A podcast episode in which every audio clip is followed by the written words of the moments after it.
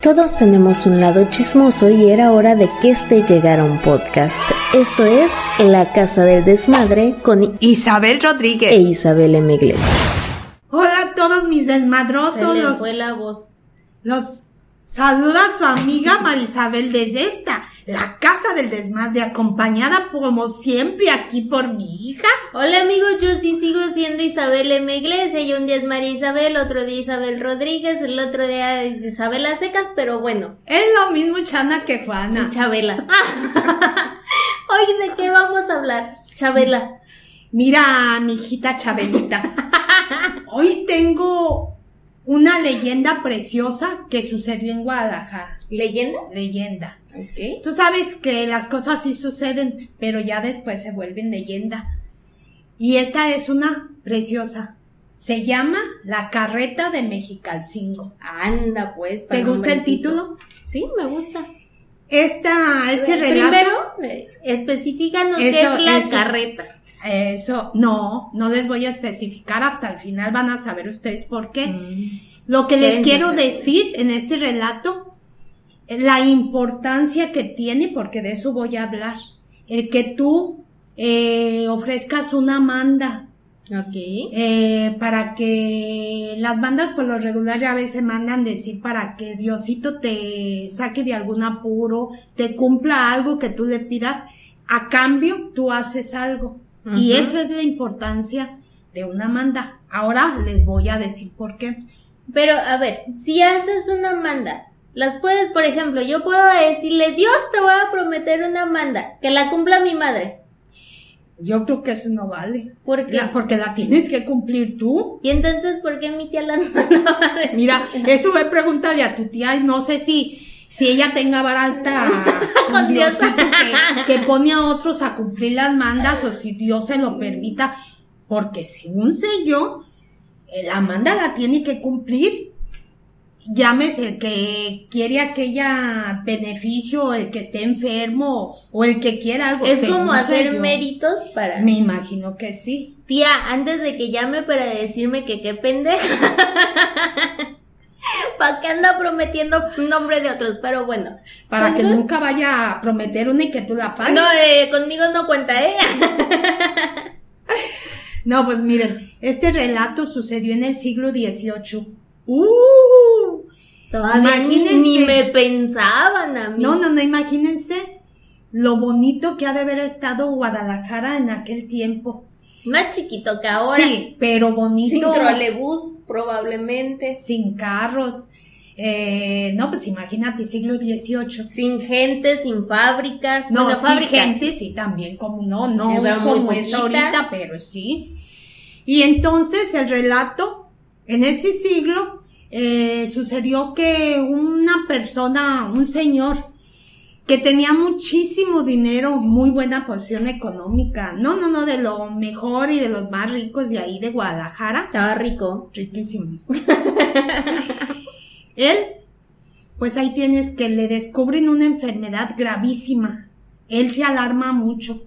Le entra, ya sabes, la tristeza, ¿qué va a hacer? Porque todos ante las noticias que te dan de, de que tienes enfermedades muy graves, se pone uno todavía más triste, pensando en que pues algún día ya te vas a ir, aunque siempre lo sabe uno, pero ya lo tienes como más Ya, ya, ya, más cerca. Entonces él estando tan apurado, va a una iglesia ahí en Mexicalcingo, ¿Dónde que ahora Mexicalcingo? Mexicalcingo era un pueblito en aquellos tiempos que quedaba fuera de Guadalajara, ahora queda dentro de Guadalajara por la extensión que tiene ya Guadalajara.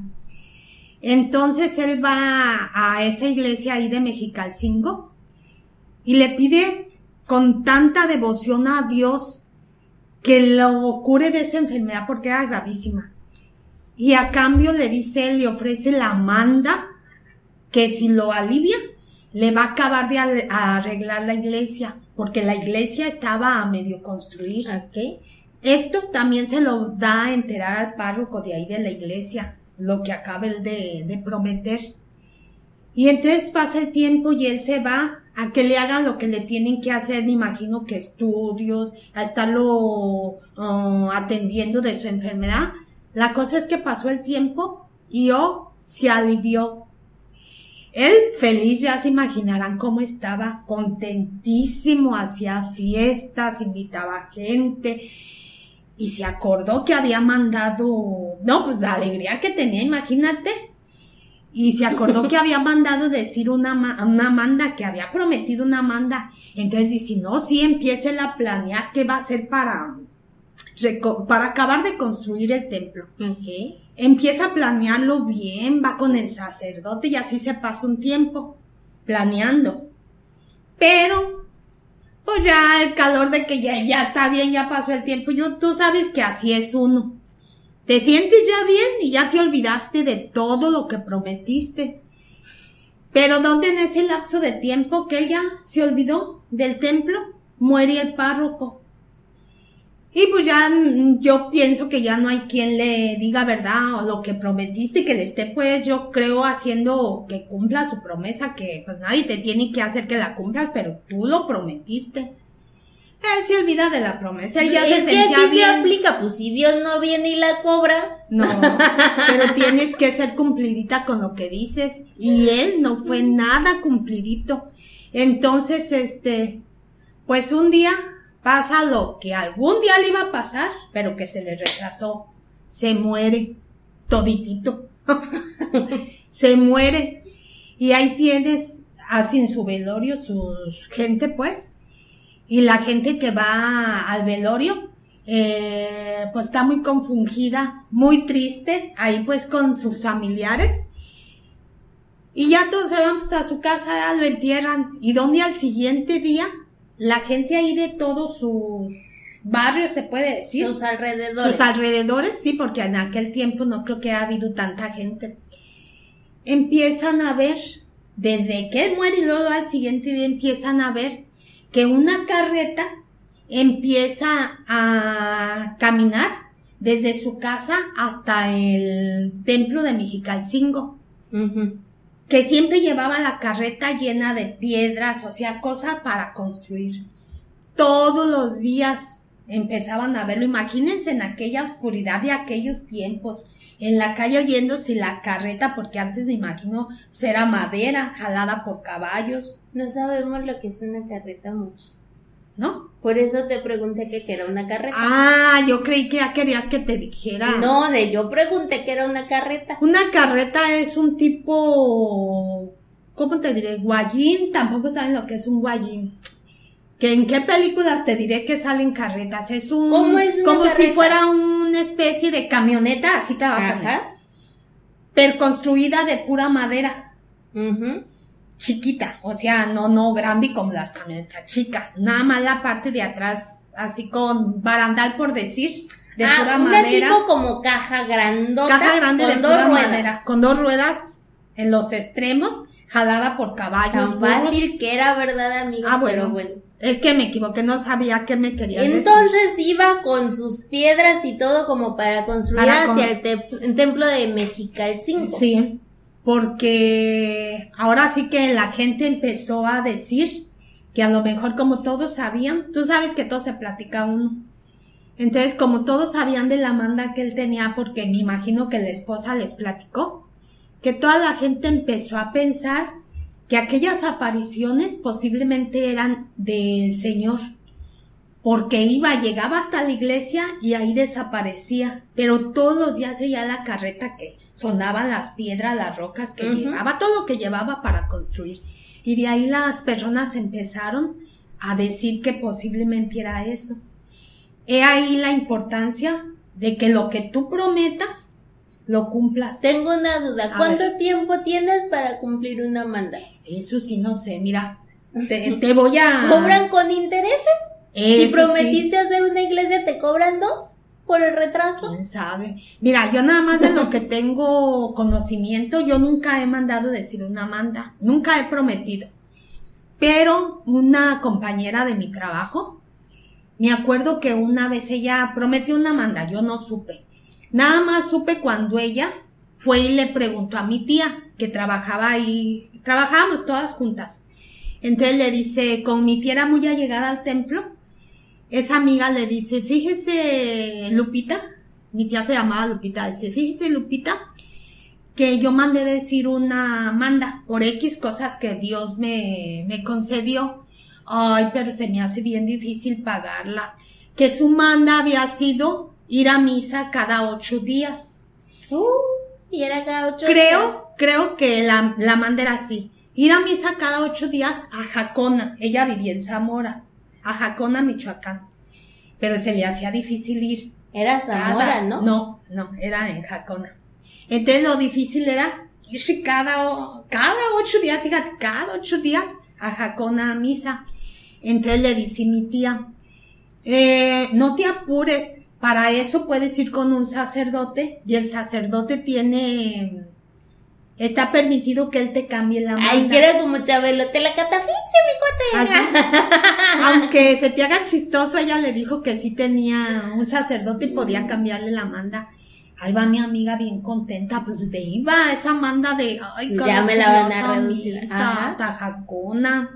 Pues, con todo respeto, pero pues por mensa. O sea, ¿para qué la promete hasta Jacona? Pero es que te digo, uno se ve ante algo difícil que te esté pasando y no hayas cómo bajar a Dios del cielo.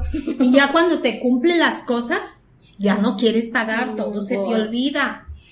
Entonces dice, ya después llega, vimos que llegó ella un día muy cabizbaja y le decimos que qué tenía. Dice, ay, es que ya fui con el sacerdote y te cambió la manda, sí.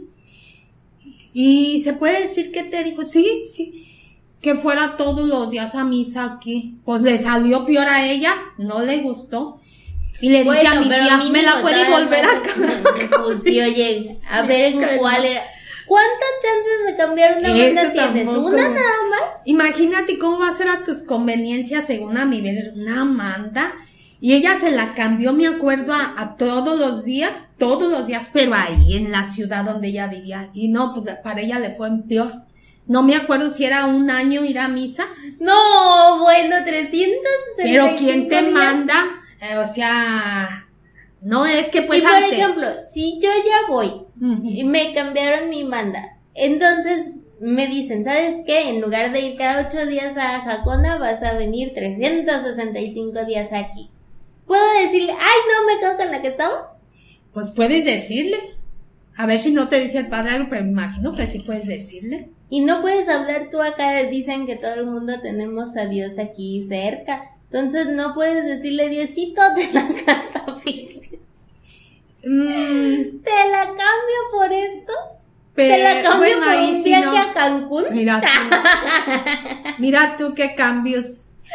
No, de, de eso yo no sé, ¿verdad? ¿Cómo puedes tú? Eh, Deberían de hacer ahí un consejo o algo así.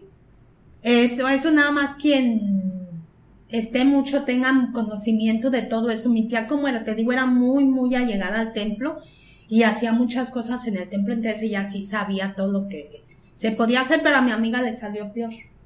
Nunca es- vayan a cambiar sus mandas. Al parecer te ponen otra más difícil. Pero es lo que te digo, como ante, yo nunca he mandado, yo le pido a Dios directamente a Dios. Ay, tengo su línea, el número Directa, privado. directa. Sí, pero yo nunca he, le he ¿cómo se dice? Mm, He hecho cambiado. ca- no, Ajá. nada más le pido, le pido, pero yo nunca le he hecho eso. Pero no sé, ¿verdad? Yo nomás le pido, pero no le doy, dice. Sí. Y te digo, eso pasó con las mandas, digo, no, no hay que prometer lo que nunca vas a cumplir. Ahorita también me recordé, fíjate, cuando yo iba al hospital a Guadalajara, que llevaba a mi hermana que estaba enfermita, yo recuerdo que había un compañerito ahí de ella también, que estaba enfermo también de lo mismo. Y él recuerdo, no sé, yo no sé si mandaba decir mandan o no, pero recuerdo que yo eh, lo vi proporcionando a otros enfermos que llega uno, la verdad, al hospital y no sabes ni para dónde ir ni para dónde te mandan. Tú llegas que no sabes. Y él se dedicaba a andar siendo como guía para todos los enfermitos que yo lo admiraba, eh, al señor. Era joven, um, tirándole al señor, ya estaba grande. Ahí rozando entre Sí, o sea, yo de tanto unos 35 años. Y yo lo admiré mucho a ese muchacho que decía, fíjate, está enfermo, por segunda ocasión tenía cáncer, muy malo, y tenía todavía de andar guiando a todas las personas. ¿Y tú? Y así como andaba el malito, ay, sí, ¿verdad? Y el malito así con su bastón y, iba a las quimioterapias y todo, y así iba, yo digo, ah, digo, bueno, quién sabe, ¿verdad? Pero él no prometió manda, según sé, pero fíjate cómo él sí ayudaba. Igual, igual le pidió a Dios, igual dio eso a cambio, no sé. Pero eso se me vino ahorita a la mente. Fíjate, una pregunta interesante.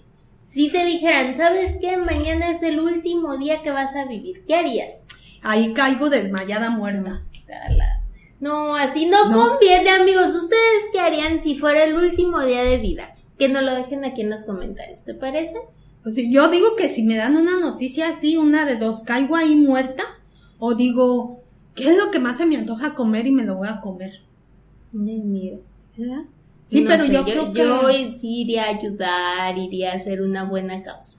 No, yo ahí me, me quedaría en el sillón como lo hago todos los días, bien deprimida, bien acongojada, bien triste y ahí muriéndome poco a poco. Fíjate nomás antes de tiempo. Qué deprimente, pero bueno amigos, esto ha sido todo. Esto por la fue el relato, sí, esto fue el relato de la leyenda. Espero les haya gustado. Así- En Guadalajara pasó. Si tienen chances, si algún día van a Guadalajara, pueden ir a, Mexicalcingo a ver cuál era esta iglesia, si sí se Sí, construyó, no, en versión fantasma, tal vez era como la de Virtues allá en el otro mundo. No, la pero las iglesias tienen mucho tiempo, a Muchísimo. muchísimos. Así es de que sí, este fue el relato. Bueno amigos, nos despedimos, no olviden dejar su like, su dislike, no sé, Suscribirse. escribir. Ajá, suscribirse. Ocupa llegar a los mil amigos. Ya después de eso le va a dar Alzheimer segurito. Pero bueno, Voy a la mitad. suscríbanse, dejen like, dislike, dejen en sus comentarios cualquier cosa, una leyenda que quieran conocer, una historia, déjenlo ahí en los comentarios y nosotros les daremos seguimiento. Nos vemos y recuerden que cuando la fuerza mengua, Queda la lengua. hasta la próxima.